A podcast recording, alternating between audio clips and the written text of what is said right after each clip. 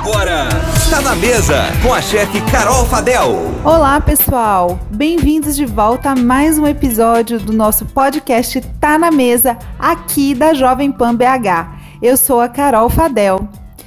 Ontem foi comemorado no Brasil o Dia Nacional da Saúde. Mas você sabe o que é saúde? Antes de responder essa pergunta, eu vou contar para vocês um cadinho por que, que ontem foi comemorado o Dia Nacional da Saúde.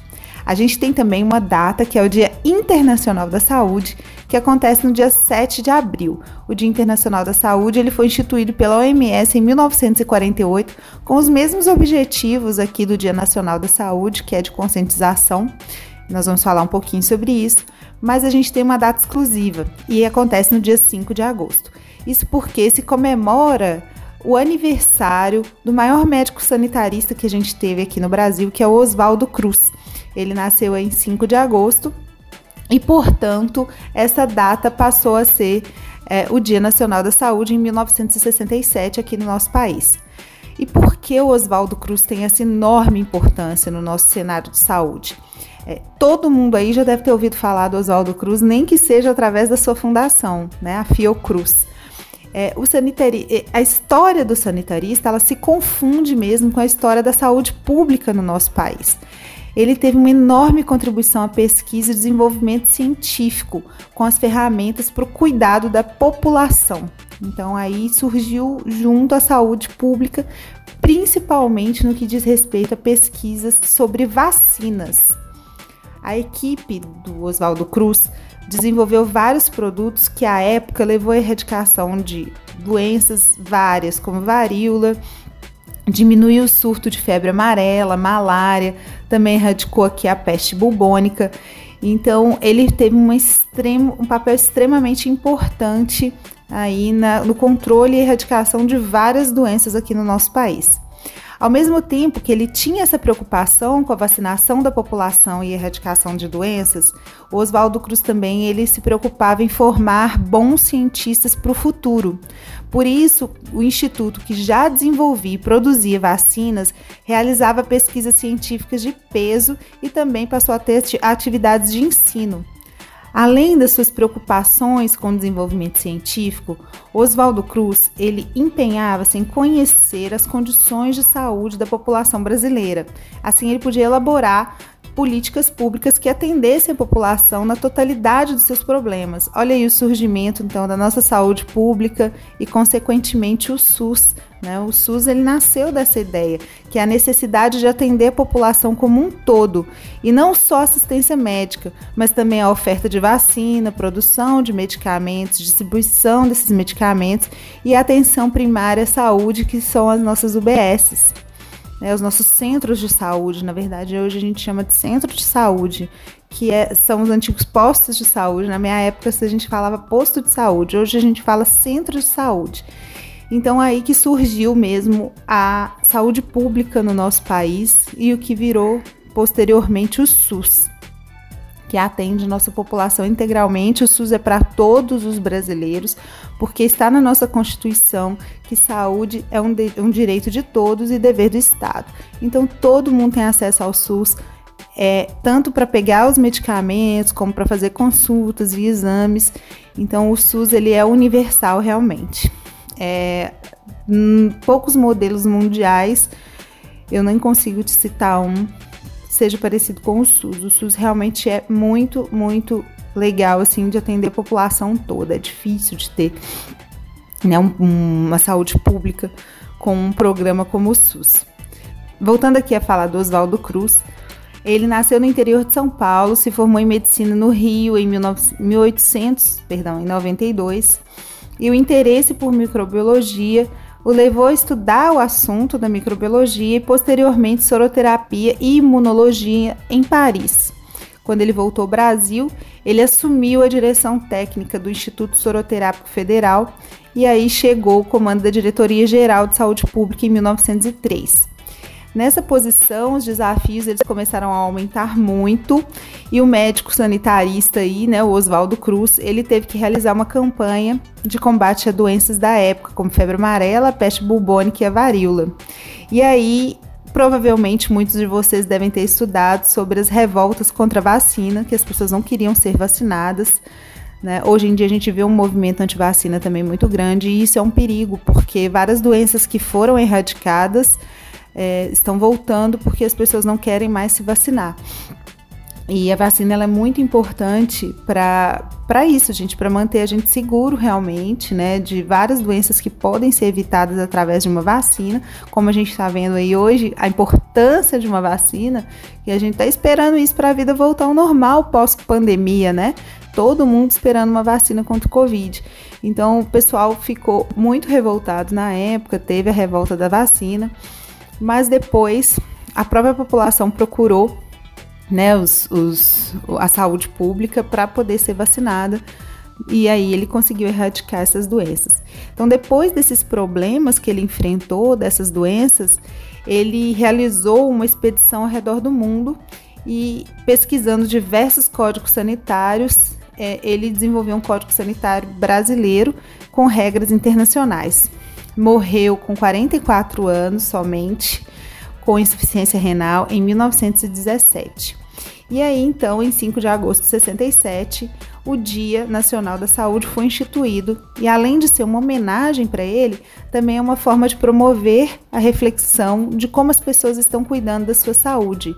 Então, tanto o nosso Dia Nacional da Saúde, no dia 5 de agosto, como o Dia Internacional da Saúde, no dia 7 de abril, é, ele tem esses ambos têm o objetivo de conscientização e educação sanitária.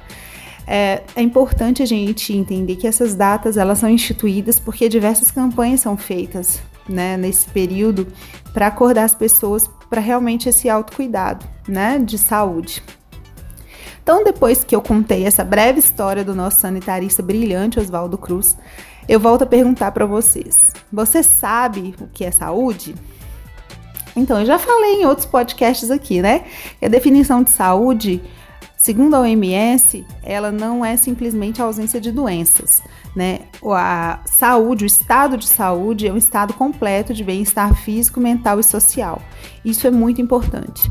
É, é uma visão mais holística da saúde? Sim, é uma visão mais holística, mas é uma visão que cada dia a gente vê que realmente é isso, né?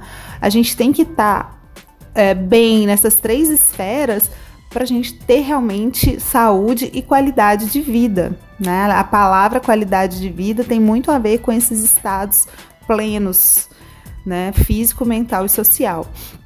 Então não basta a gente só eliminar ou prevenir doenças, mesmo elas sendo preexistentes ou não, né?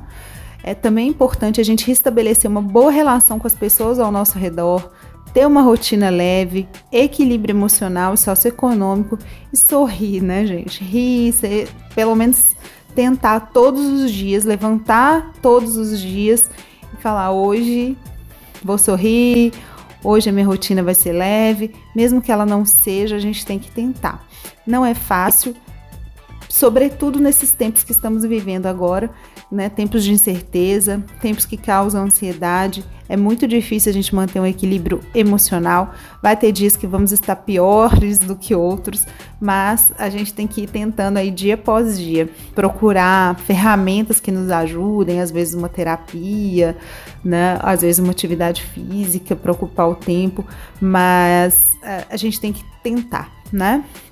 Então, o que diz respeito à alimentação, a gente evitar realmente ao máximo os ultraprocessados, né, enlatados, é, congelados de mercado, de prateleira, biscoitos recheados, salgadinho, optar por frutas, legumes e verduras, praticar atividade física diariamente, manter o peso controlado, evitar o sedentarismo, o tabagismo, o consumo excessivo de álcool, monitorar reduzir o tempo que a gente usa com o telefone, que é uma coisa que gera muita ansiedade também e completa dependência, porque né, hoje em dia todo mundo tem um smartphone e a gente faz tudo por ele. Então a gente tentar mesmo chamar atenção e tentar reduzir o tempo que a gente passa, né, em frente a uma televisão, em frente a um computador e em frente a um celular a gente tentar o máximo possível estar tá de bem com a vida, de bem com as pessoas que nos cercam. Isso tudo contribui para uma vida mais saudável. Todos esses elementos, então, juntos, eles constroem o que a gente chama aí de qualidade de vida, né? Que vê aí e dá para a gente entender como que estão as condições físicas, psíquicas, psíquicas e espirituais de cada um e como que isso impacta na nossa vida realmente, né? Então, todos esse, esse conjunto de hábitos somados, eles vão ajudar a gente a prevenir doenças, sim, né? E além de tudo, a gente desenvolve uma boa relação com nós mesmos. A gente olha para dentro e isso ajuda a gente a ter mais saúde. Então eu vou fazer um resuminho para vocês aqui de algumas dicas que podem ajudar a gente a ter uma melhor qualidade de vida, mais saúde para enfrentar, né, todos esses desafios que todos os dias eles aparecem, né? Não, não tem jeito, isso é a vida, mas a gente pode melhorar a qualidade dessa vida que a gente leva, não é mesmo? Então, alguns deles são, olha só, como que sempre vão se repetindo, porque não tem segredo, gente, é isso. Um sono de qualidade, dormir tempo suficiente e dormir realmente, né, durante a noite, não ficar acordando. Então, um sono de qualidade extremamente importante para se ter saúde. Optar por uma alimentação mais in natura e minimamente processada possível, deixar de lado os alimentos ultraprocessados, preferir sempre alimentos integrais, sempre alimentos frescos, frutas, verduras, legumes, carne, tudo fresquinho. Beber bastante água durante o dia. Eu já ensinei como que a gente calcula, mas eu vou falar de novo. Geralmente a gente calcula 35 ml por quilo do nosso peso de água por dia, ou 40 ml se você for muito ativo, praticar muita atividade física pega 40 ml, multiplica pelo seu peso e essa quantidade de litros que você precisa tomar por dia. Desafiar-se, né, inventar aí uma modalidade nova. A gente falou sobre isso para tratamento de ansiedade, né? De repente começar a fazer um yoga, de repente começar a trotar na rua, que não exige equipamento nenhum. Né? Tem tanta gente fazendo live de treino na internet, então fazer um treino, desafiar-se todos os dias, encontrar um tempo para estar com a sua família, nesse momento, sobretudo que estamos em casa, a gente desfrutar a companhia dos nossos, né? E a gente arrumar esse tempinho, pelo menos jantar junto, ou almoçar junto, ou tomar o café da manhã junto, mas ter esse tempo de qualidade com a sua família. Encontrar uma atividade que seja um hobby, qualquer coisa. Às vezes ler um livro, né? Às vezes fazer um artesanato. Então isso também ajuda bastante aí a descansar a cabeça realizar um check-up periodicamente, procurar o seu médico, ver se está tudo ok. Nós mulheres a gente precisa aí fazer um controle pelo menos anual, então sempre tá ligado né, nesse, nesse aspecto médico também. Sempre fazer os check-ups para a gente, se tiver algum probleminha, fazer um ajuste e tá sempre um passo à frente, né? Se tiver alguma doença que uma doença crônica, né, um diabetes, uma hipertensão, sempre tratar, sempre ver se está tudo controlado, acompanhar. Isso é muito importante também, porque a gente fala que a, que a saúde é não é a ausência de doenças, mas a gente entende que estar doente, a gente está prejudicando aí a nossa saúde física, nosso bem-estar físico. Então a gente tem que estar tá sempre ligado, né? Evitar fumar. Para mim, é até mais do que evitar, é realmente parar de fumar, porque o cigarro acho que dispensa qualquer tipo de explanação minha aqui. A gente já sabe todos os efeitos maléficos do cigarro, não é uma novidade, tem vários estudos mostrando, então cigarro realmente é uma coisa que a gente não deve é, fazer uso. Evitar beber excessivamente, né? Beber socialmente ou beber com controle é muito importante também. E, como eu disse, a gente sempre sorri né? Sorrir para a vida, sorrir para as pessoas não é fácil. Todos os dias é um trabalho mental que a gente tem que fazer muito grande, mas a gente sempre tentar. Tudo isso, né, somado, a gente vai ter uma vida com mais qualidade, muito mais saudável. E para finalizar o nosso episódio de hoje, vale destacar aqui para vocês que a Fiocruz, que é a Fundação Oswaldo Cruz, firmou um acordo com a Oxford para produzir a vacina que está sendo né, feita, fabricada e testada lá. Ela é considerada pela OMS como um dos projetos mais promissores até o momento. A vacina já está na fase 3 de ensaios clínicos, que é a última etapa de testes nos seres humanos para determinar a segurança e eficácia. E a Fiocruz, por toda a experiência que ela tem, como eu já disse para vocês, de 120 anos à frente aí da saúde pública do nosso país, ela vai apresenta, ela apresenta já uma estrutura que consegue é, produzir essa vacina em escala Acredita-se que até dezembro de 2020 a gente já tem uma quantidade suficiente para começar essa imunização em massa aqui no Brasil e termina-se de fazer as vacinas em janeiro. Então a, a Fundação Oswaldo Cruz ela é muito importante para a gente, como vocês podem ver, assim como o nosso SUS.